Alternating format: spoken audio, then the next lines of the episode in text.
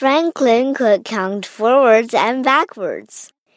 He could remember his phone number, his address, and the names of six different shapes.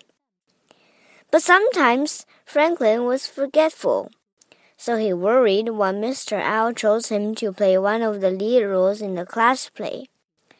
What if he forgot his lines? Every December, Mr. Owl's students put on a show that they made up themselves. This year, they would perform a salute to the Nutcracker.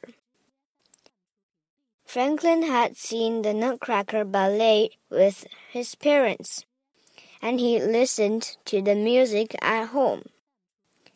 He loved the story about a little girl and a toy soldier who comes to life. Franklin had a big part to learn. At home, he said his lines over and over again. I hope I don't forget what you say, he told his parents. They encouraged him.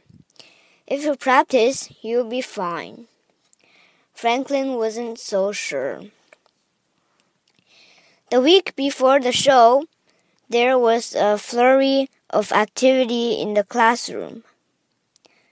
Everyone had an important job to do.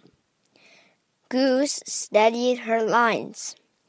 Beaver practiced her ballet steps. The musicians learned their songs. Lovely, lovely, said Mr. Owl.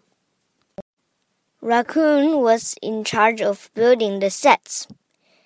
His team had already cut, glued, painted, and decorated most of the sanctuary.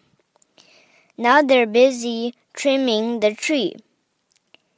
Mr. Owl thought it was spectacular.